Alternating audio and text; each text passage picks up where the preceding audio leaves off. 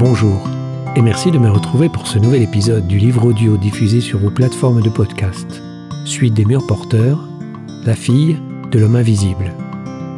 Une annonce vous sera proposée en fin d'épisode pour vous aider à acquérir le livre des murs porteurs disponible sur Amazon. Mais sans plus attendre, un chapitre 22 intitulé Une rencontre imprévue.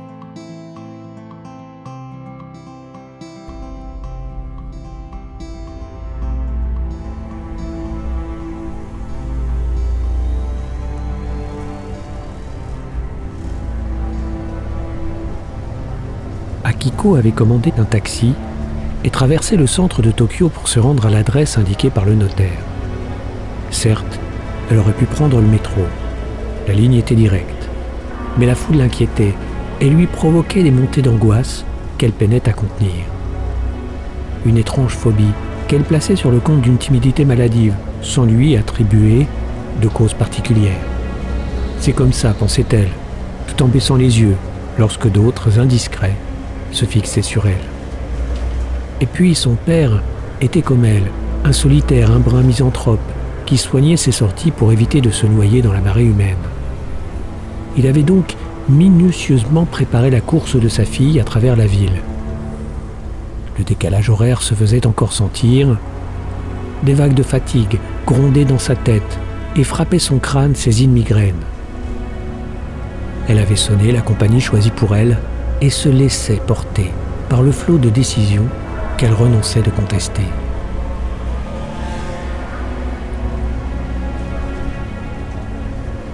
Dans le confort de la voiture surchauffée, elle recherchait la fraîcheur et reposait sa tempe contre la vitre de sa portière.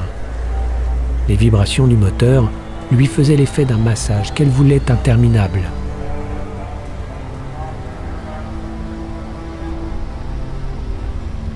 Les enseignes avaient changé pour de plus hautes, de plus lumineuses et dans une langue différente. La jeune japonaise, désormais française, ne reconnaissait rien de ce qu'elle avait connu. La Chine n'avait pas mis plus de 20 ans pour conquérir pacifiquement ce qu'elle n'avait pas réussi à vaincre en dix siècles de guerre et de menaces d'invasion. Sa caste dominante, la plus riche, avait investi l'immobilier de Tokyo, s'était accaparé commerces et industries et en jouissait sous le regard atterré des natifs mis au banc de leur propre richesse.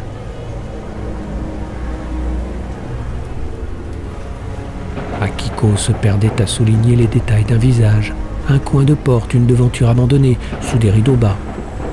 Les marcheurs défilaient en file indienne, dans une obscurité éclairée au néon. Une fourmilière de parapluies, sous un ciel prêt à éclater. Des nuages au-dessus d'immeubles bas retenaient la pluie et plongeaient la cité dans une torpeur électrique semblable à celle ressentie au moment des orages. Les familles rentraient chez elles et laissaient leur place aux noctambules, pressés de se vendre au plus offrant. Sous une chape de plomb, Tokyo se vêtait des habits de la perdition et des sentiments tarifés aux projecteurs d'un gigantesque temple de la consommation. Le chauffeur, un homme âgé, affublé d'une épaisse paire de lunettes, ne prêtait plus d'attention au vacarme urbain. Le bruit de la circulation couvrait le son de sa radio connectée à une chaîne nostalgique des années 2000, celle des boys bands japonais et des groupes de filles copies conformes de leurs rivales coréennes. Mélodies sucrées, écoutables dans les karaokés de quartier, mais aux paroles ridicules qui chantent un amour qui n'existe pas. Vous avez l'air contrarié, mademoiselle. C'est votre premier séjour dans la capitale demanda-t-il en souriant. Son aisance à communiquer avec sa cliente indiquait qu'il avait l'habitude de transporter des étrangers. Votre tenue et votre façon d'observer les gens de l'extérieur me rappelaient ce film, un classique tourné ici, un film américain, Bill quelque chose. Vous le connaissez peut-être. Oh, vous parlez de Lost in Translation certainement avec Bill Murray. Oui, c'est cela. J'ai toujours rêvé de transporter un client qui poserait ce regard sur ma ville. Un regard perdu, désabusé, Aujourd'hui, les gens passent, achètent et ils s'en vont. La jeune femme écoutait mais n'entendait pas les regrets du vieil homme. Ses paroles se perdaient dans les brumes de souvenirs qu'elle ne connaissait pas. Et pour dire vrai, Elle n'avait pas aimé ce film aux accents américains qui s'émouvait d'un Japon de fiction, alibi de ses propres névroses. Elle vivait à Paris, rêvait au quai de Seine sur les ruines de Notre-Dame et ne se souciait plus des rumeurs glacées de la baie de Tokyo.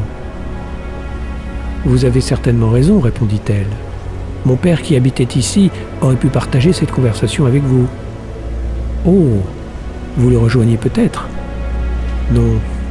Enfin oui, en quelque sorte. D'ailleurs, quand arrivons-nous? Je ne sais même pas où je vais de toute façon. Il nous faut encore emprunter les boulevards encombrés à cette heure, mais nous y serons bientôt. Le timing est précis. J'ai un horaire à respecter, rassurez-vous. Perplexe mais confiante, Akiko saisit son téléphone et prononça un ordre bref et précis. Appelle Mia. Insistez en cas d'absence. En quelques secondes, la voix et le visage de l'enfant apparurent sur l'écran tactile, comme si elle se situait à quelques mètres de sa mère. Maman, c'est toi? Mais il est... Minuit à Paris, répondit-elle en souriant. Et je sais que tu ne dormais pas. Est-ce que tu veux parler à papa? Il est sorti, je suis toute seule. Non. Et cela tombe bien. Alors que se passe-t-il? Tu rentres, c'est cela? Non, bien au contraire. Je compte rester un peu plus longtemps. Pourquoi? C'est un peu long à expliquer, répondit-elle, mais j'ai besoin de retrouver quelque chose que j'ai laissé ici. Il y a longtemps. Je dois le retrouver, et cela me prendra quelques jours ou semaines. Je ne sais pas encore. Mia ne répondit pas. Le son de sa respiration faisait vibrer le haut-parleur du téléphone. La petite hésitait et cherchait ses mots. Ok, maman, je comprends. Je reste avec lui alors. Papa ne va pas être content. Il va encore dire que tu l'as fait. Ce n'est pas grave. Le plus important est que tu saches où je me trouve et pourquoi je reste ici. Je ne te laisse pas tomber. Ce n'est qu'une question de jour. Comme tu voudras. De toute façon, tout le monde pense que je suis japonaise. Alors si tu vois Tokyo comme ton pays, je serai comme toi. Je préfère. Je savais que tu comprendrais. C'est qui ma fille?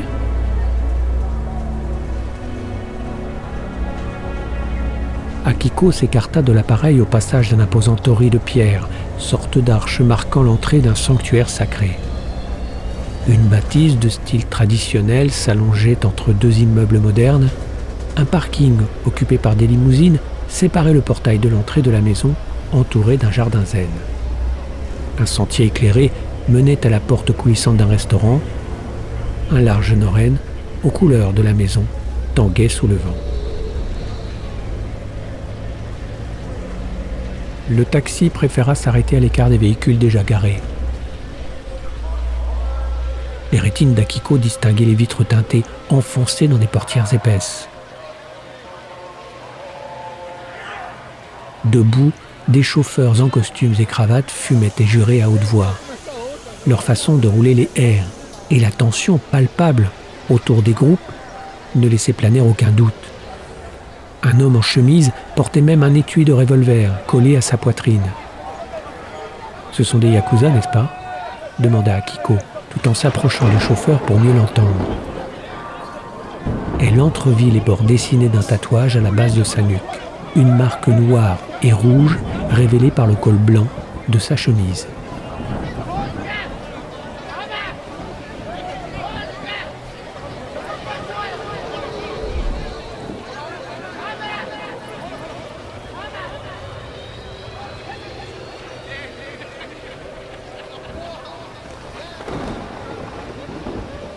Traversa la zone goudronnée, encadrée par les cerbères aux regards acérés, et se faufila sur le chemin pavé, entouré de petits arbres et de graviers ratissés autour.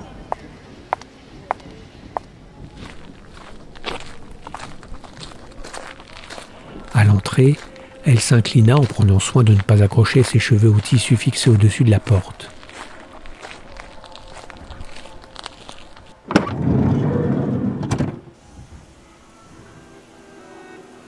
Restaurant, une hôtesse vêtue d'un wafuku, kimono simple de couleur unie, l'attendait avec une liste à la main. et l'affichait une expression neutre, sans émotion. Elle ne pensait à rien.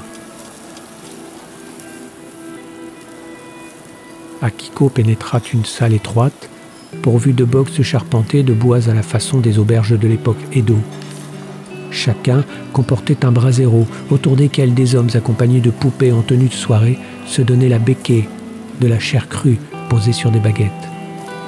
Ils juraient dans les vapeurs de cigarettes, de poissons grillés, de vin de riz. Les servantes aux ordres distribuaient les plats de viande et de poissons découpés en fines lamelles, les verres de bière et les bouteilles de saké. Contre le mur, à l'intérieur d'un aquarium aux bulles grises, des fougous incrédules dévisageaient ceux qui allaient les dévorer.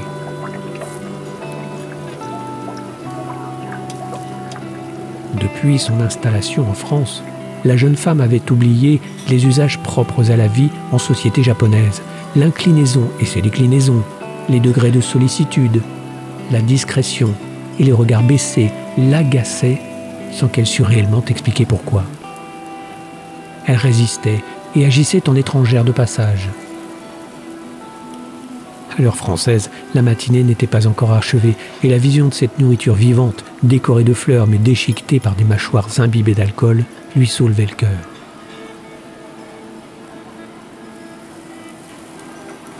Une serveuse surgit de l'arrière-salle en direction de la table d'Akiko. Sans prononcer une parole, elle déposa en face de sa cliente un tapis de paille tressée, une tasse de bouillon parfumé et des baguettes en équilibre sur un petit plateau. Avec la même rigueur, elle aligna un autre ensemble de tables à l'endroit et place d'un hypothétique convive.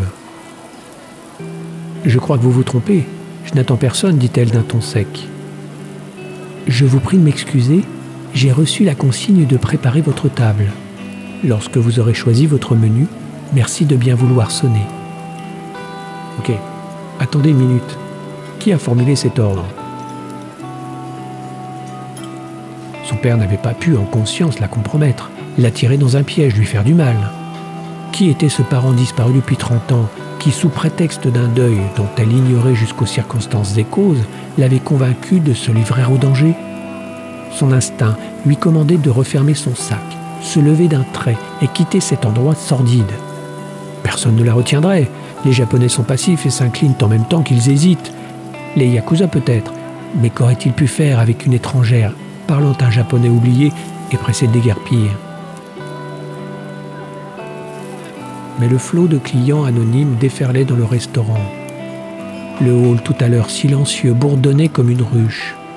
Sous couvert de prendre du bon temps, les êtres humains se livrent à une honteuse destruction que la morale réprouve, mais qu'ils transgressent, parce que ce sont eux qui l'ont écrite. Hôtesses, dressées comme des princesses de cinéma, hommes d'affaires et second couteau, choisissaient leur animal à la peau argentée pendant que les cuisiniers découpaient les flancs de leurs lames effilées. Akiko n'avait pas d'autre choix que de remonter la vague humaine à contre-courant. L'étroitesse du passage l'empêchait de se mouvoir. Une main la retint par le bras. S'il vous plaît, ce ne sera pas long. Veuillez patienter pendant que nous recevons votre ami. Mon ami répondit Akiko surprise, mais de qui parlez-vous? Au même instant, un homme de petite taille en costume se glissa entre les clients. Il était accompagné d'une étrangère blonde de type résolument occidental. Elle suivait en tentant de passer inaperçue. Le couple improbable se dirigea vers la table d'Akiko. La femme blonde s'assit, emportée par l'étonnement. Un détail de sa physionomie interpella Akiko. Une fossette au menton et une énergie dans le regard qui lui donnait un air sévère, agréable et doux en même temps. Certains diraient des traits marqués, un menton autoritaire, pour peu qu'il se dressât. D'autres en sont tout autant, attirant les convoitises et suscitant les passions. Son père l'avait appelée sa petite de neuve. Mais laquelle des deux femmes prétendait, plus que l'autre, porter cette douce comparaison Gardiennes de leur confusion, les deux femmes se dévisageaient à la recherche d'un point commun ou un signe qui aurait permis de justifier la situation. La plus jeune, et sans doute la plus offensée par ce rendez-vous, prit l'initiative. Vous semblez être française, dit Akiko sur un ton prudent. Vous comprenez ce que je dis? Quelqu'un a décidé de cette entrevue. Enfin bon, je me présente. Oui, je sais. Inutile de poursuivre. Je connais votre nom. Du moins, je l'imagine aisément. Vous seriez étonné de savoir à quel point il m'est familier. Appelez-moi Marik. Vraiment, nous nous connaissons? En dehors du fait qu'on nous a placés l'une en face de l'autre, je ne me souviens pas vous avoir jamais rencontré. Pourquoi êtes-vous ici? Je pourrais facilement vous retourner la question. Mais je suis là, je suis fatigué, et ces plats qui passent sous mon nez me dépriment. Au moins buvons quelque chose. Marie leva la main pour appeler une serveuse. Son geste ne produit aucun effet. Laissez, je vais le faire, reprit Takiko avec un brin d'orgueil. La jeune asiatique se fit entendre avec une voix aiguë. Fixé au mur, parallèle à la table, un miroir. Une glace teintée afin de filtrer la lumière ocre diffusée par les lanternes posées sur le sol au passage des clients. Ces linteaux de bois blanc exposaient les profils des deux femmes comme des joueuses d'échecs en début de partie. Elles se ressemblaient, trait pour trait, c'était indéniable. Tous l'avaient remarqué, gardes, chauffeurs, serveuses et clients, témoins braillards des choses superficielles mais gardiens silencieux de l'essentiel qui se déroulait sous leurs yeux.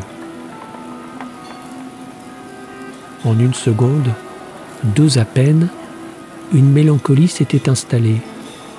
Une interruption des rires et des injures, une fissure de laquelle l'oxygène et le feu des fourneaux fumants s'étaient réduits. D'aucuns diront qu'un ange était passé. Ses ailes avaient fait frissonner l'air. Il avait fixé l'image des deux femmes dans ce qu'elles étaient. Au-delà des années, les mêmes pommettes aux angles fins, le même front haut et droit, sous une chevelure longue et soignée, et puis l'absence d'empathie.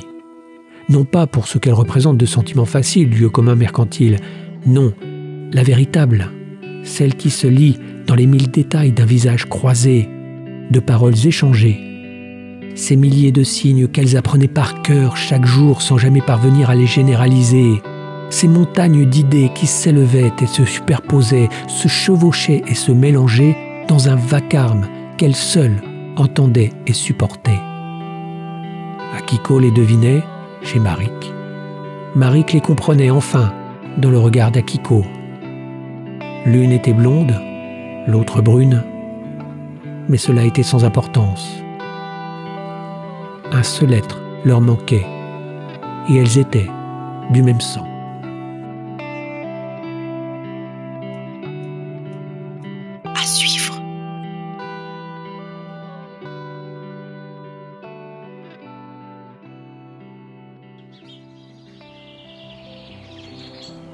Cet épisode vous a plu?